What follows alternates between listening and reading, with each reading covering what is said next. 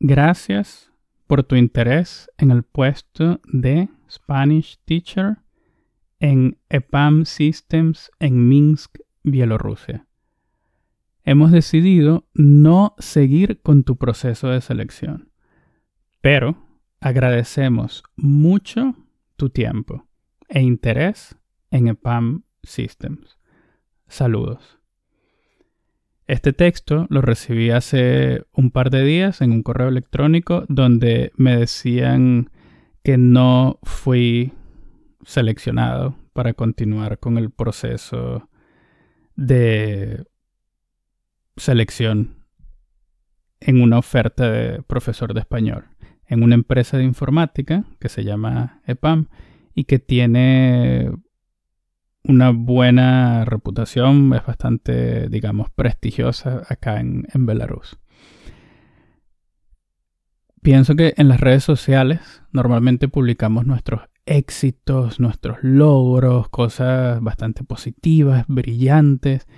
Y quisiera ayudar a balancear esta ecuación y hablar un poco de, de este rechazo que recibí hace un par de días y, y de algunos otros.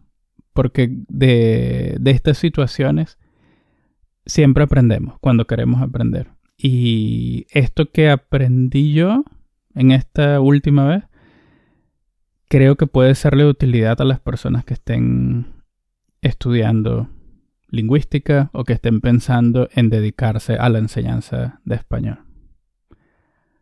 Hola, esto es Un Café con José, el podcast para estudiantes de español. Yo soy José, profesor. Si quieres saber más de mis clases, de mis servicios y quieres practicar, conmigo, te invito a que visites mi página web joserepetitor.com. El café en este podcast lo pones tú. Por eso, como siempre digo y siempre diré, te invito a que te relajes, tomes una pausa, te compres o te prepares un café y practiques tu español conmigo unos minutos.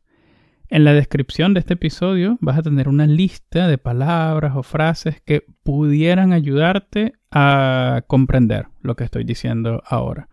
Por eso te invito a que al final de la audición veas esta descripción o, mejor aún, a que hagas una pequeña pausa y la leas y luego continúes. Entonces, eh, si no eres de Belarus o no estás en el área de informática y quizás este nombre no te suene, spam, eh, te repito, es una empresa de informática con oficinas en diferentes países del mundo, con mucho prestigio, mucha gente quiere trabajar allí. Y, y sí, entonces en LinkedIn, esta red social que está orientada a lo laboral, ellos publicaron esta oferta. ¿Por qué me interesó esta oferta? Bueno, pienso que siempre es útil entender cuál es tu valor, entre comillas, en el mercado, ¿sí? Saber cuánto están pagando otras empresas, qué están buscando, qué necesitan, incluso en plan de saber cómo puedes prepararte, qué puedes estudiar, con, con qué cosas puedes innovar. Esto siempre es útil cuando quieres mantenerte actualizado. Y cuando vi esta oferta de una empresa de informática, siendo yo egresado como ingeniero en computación, donde buscaban un profesor de español para rusohablantes, y siendo yo un nativo hispanohablante que enseña español a rusohablantes, dije, esto suena como algo en lo que pudiera yo trabajar allí. Y por eso decidí enviarles mi currículum y esperar una respuesta. La verdad es que me sorprendió que me escribieran diciendo que no les interesaba continuar con el proceso. No fui a una entrevista, nada. Sencillamente con leer mi currículum o con ver mi página allí fue suficiente para entender que no querían saber más de mí.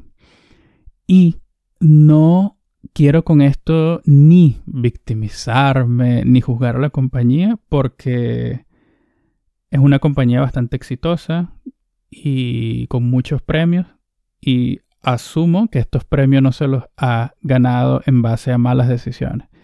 Yo supongo que hay gente bastante capaz que toma las decisiones correctas cuando tienen que tomarse y, de nuevo, no, los juzgo, pero no deja de sorprenderme. Entonces, por eso regresé a la descripción del, empleo como buscando qué puedo yo no tener que a ellos, digamos, les faltó para completar este perfil que, buscaban. Y encontré una línea, y lo voy a leer, que esto es lo que ellos esperaban de este candidato. Bachelor's Degree in Spanish, Applied Linguistics or Humanities. Y sí, eh, yo no tengo un título en humanidades o en lingüística y es lo único en esta lista que yo no tengo.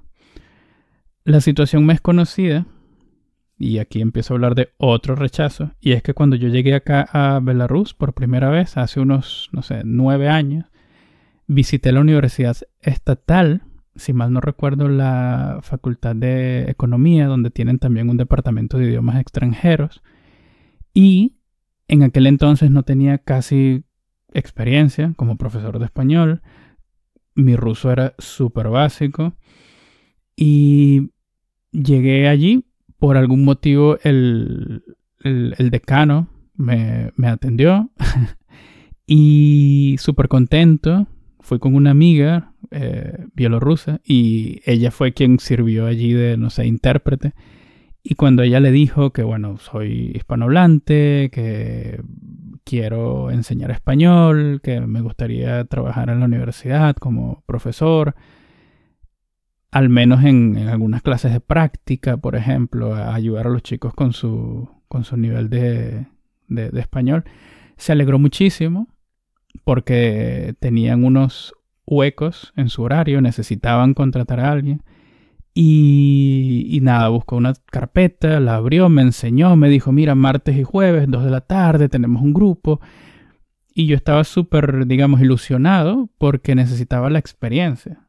El trabajo también, pero especialmente la, la experiencia. Y visualizaba esta oportunidad como un primer paso. Tener esta experiencia, decir que soy un profesor de la Universidad Estatal para seguir, eh, seguir buscando oportunidades.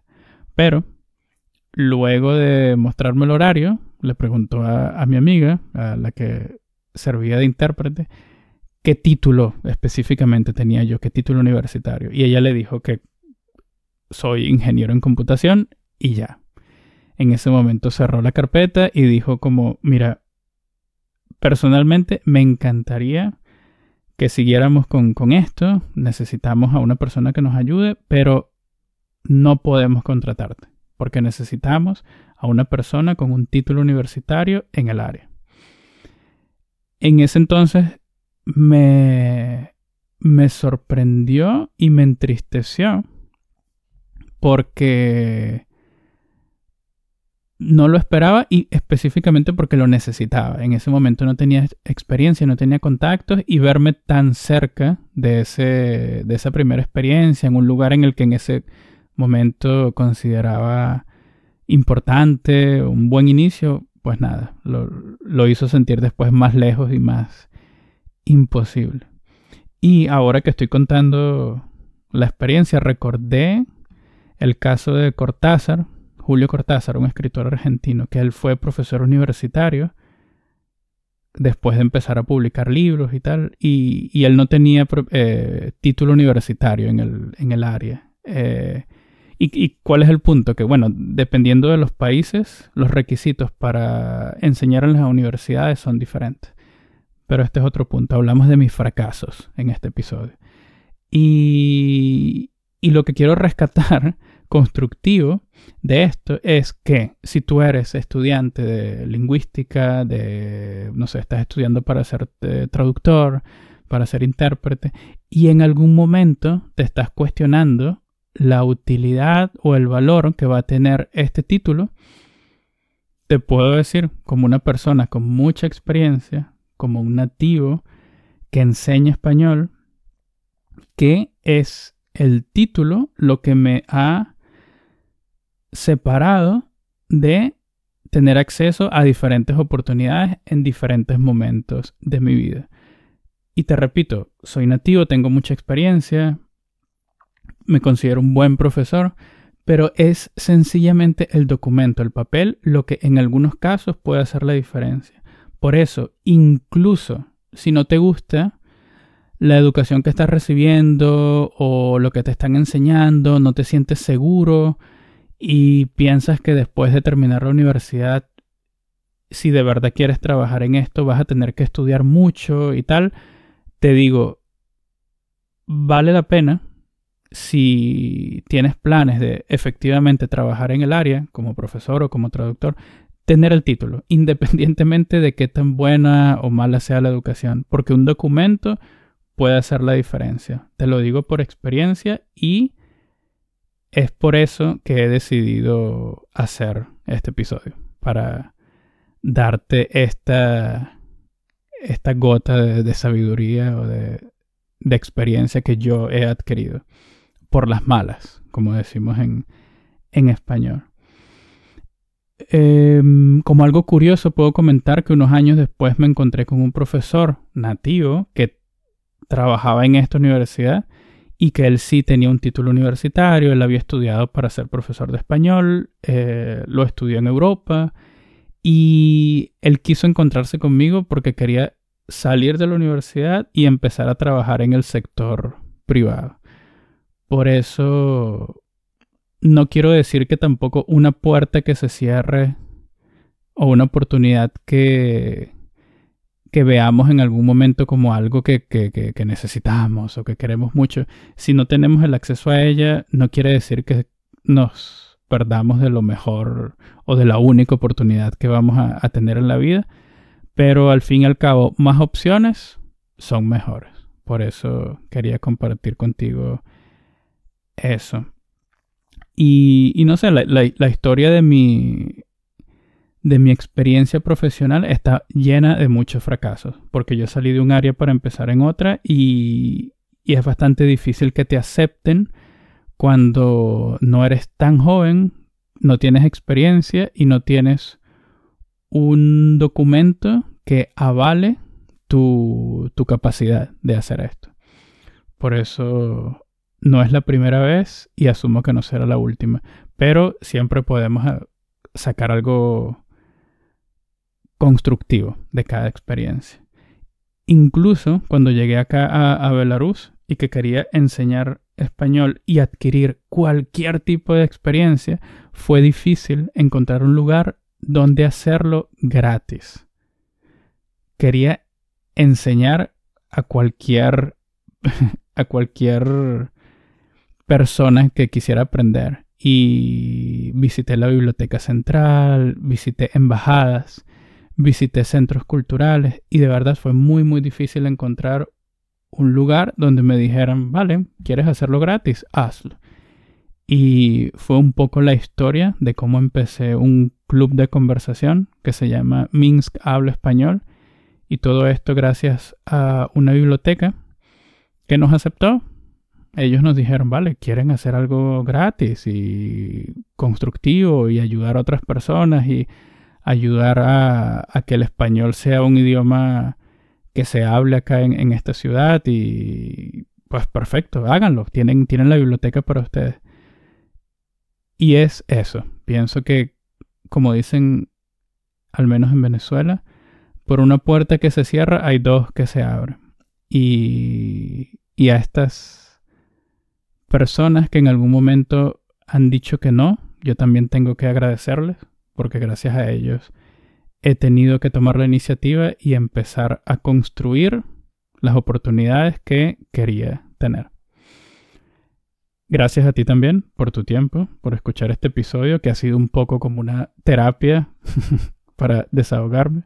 Y te recuerdo que puedes escuchar el podcast en diferentes plataformas de audio, como Google Podcast, Apple Podcast, Yandex Música. Y te invito a que visites mi Instagram, José Repetitor. Adiós.